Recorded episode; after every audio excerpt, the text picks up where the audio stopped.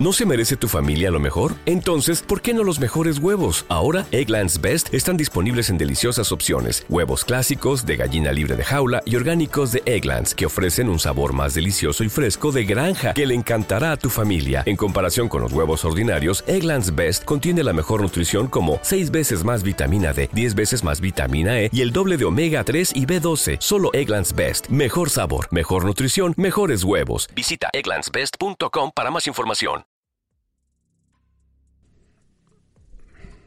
Hola, muy buenas tardes, muy buenas noches, bienvenidos a otro episodio de Criptomercados y Pymes, hoy día 14 de noviembre de 2022. Espero que estéis teniendo un magnífico día, todo sigue muy revuelto, muy revuelto, sigue habiendo muchísimas noticias, es prácticamente imposible cribar para no traer pues 50, 60 noticias que están saliendo una detrás de otra. Ahora leía justo antes de incorporarme a, este directo que la gente de Three Rose Capital había roto su silencio y si os parece pues sobre eso hablaremos mañana. En portada pues traigo esta noticia de cómo las personas que están detrás del proyecto Chilis pues han dado un paso adelante y van a pagar, van a compensar con hasta 10.000 dólares a cada usuario de Chili que se hayan visto envueltos en este jaleo de FTX. Hablaremos más adelante, vamos a traer esa noticia y la vamos a analizar, pero como siempre os digo, si estás viendo este directo y no eres eh, suscriptor del canal, por favor suscríbete y activa la campana de notificación. También recuerdo que puedes recibir todas las comunicaciones relativas al canal y también algunas otras cosas que comparto en la cuenta oficial de Twitter, cripto-mercados y seguir el resto de publicaciones en las plataformas de podcast, en Facebook, en, en Instagram y en LinkedIn. Y mm, bueno, pues ahora vamos a ver lo que han hecho las bolsas que en Estados Unidos pues han estado bastante dubitativas durante buena parte del día. Este es un artículo de Investing que dice que las bolsas pues que han estado buscando por encontrar su dirección mientras que algunos funcionarios federales pues están intentando decir que los mercados no se confíen porque la lucha contra la inflación no se ha ganado y que seguirán subiendo los tipos, lo que tengan que hacer. Aparecen alguna, eh, alguna referencia, por ejemplo, a una vicepresidenta de la Reserva Federal que dice que sería apropiado pronto pasar a un ritmo más lento de aumentos pero agregó que todavía hay trabajo adicional por hacer para seguir aumentando los tipos de interés. También se hace referencia a algún otro representante de la Reserva Federal y ahora lo que va a haber es mucha incertidumbre desde ahora hasta la reunión del 14 de diciembre para ver si la Reserva Federal definitivamente sube los, tipos de interés 50 puntos básicos o pues hay una visión eh, todavía que no gana terreno pero algunos analistas dicen que si los datos de desaceleración de la economía fuesen en la línea en la que algunos analistas pronostican, pues igual podríamos ver una subida inferior a esos 50 puntos básicos. No adelantemos cosas, pero ese es el debate que vamos a tener desde ahora hasta el día 14 de diciembre. Como os decía, pues han estado hoy el Dow Jones está en positivo en algunas partes de la sesión. Al final en Estados Unidos los tres índices más importantes han terminado en rojo. El Dow Jones se dejaba un 0,63, el Standard Poor's un 0,89 y el Nasdaq un 1,12.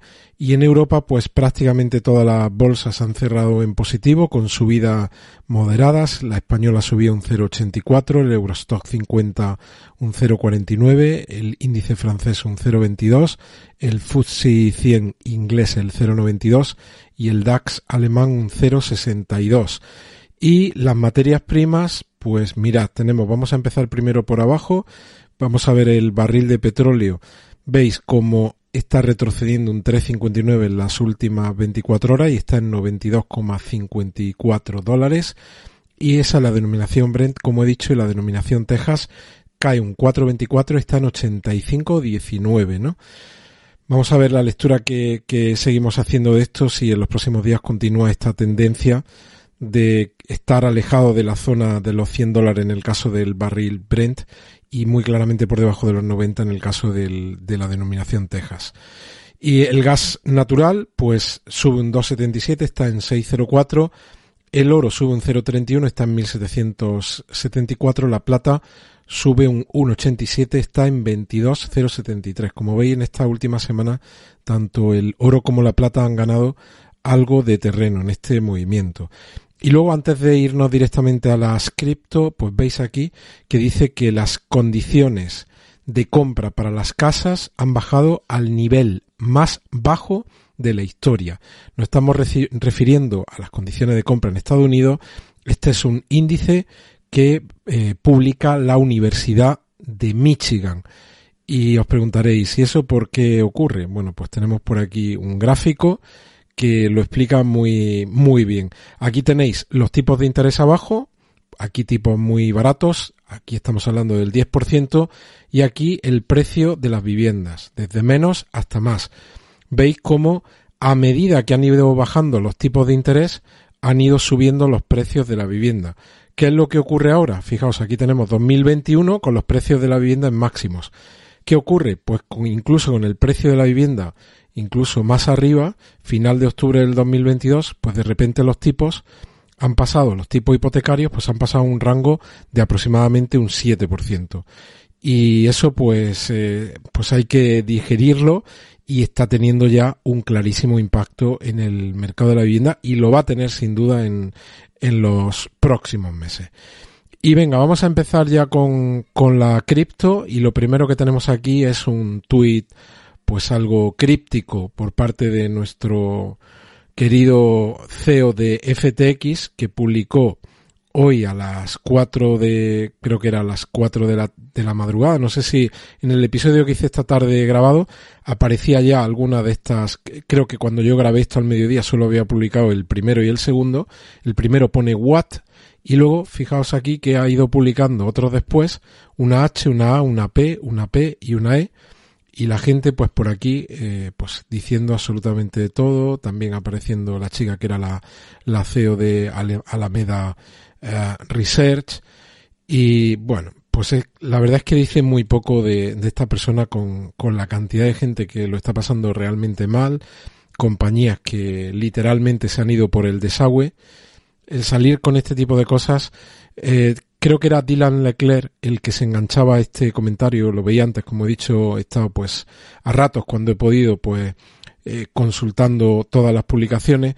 Dylan Leclerc se enganchaba a estas publicaciones y le decía, no pienses que te va a librar por hacerte el loco, te vas a ir a la trena un bastante tiempo. Bueno, pues este es el tweet suyo y vamos a continuar, vamos a ver si me carga la siguiente, la siguiente página en la que em, se hace eco de algunas de las cosas que hemos estado viendo en los en los últimos episodios respecto a los space. Pues si no, pues voy a intentar. Vamos a ver si se me ha quedado un poco, se me ha quedado pillado el, el sistema. Vamos a ver si. ¿Te está gustando este episodio? Hazte fan desde el botón apoyar del podcast de Nivos.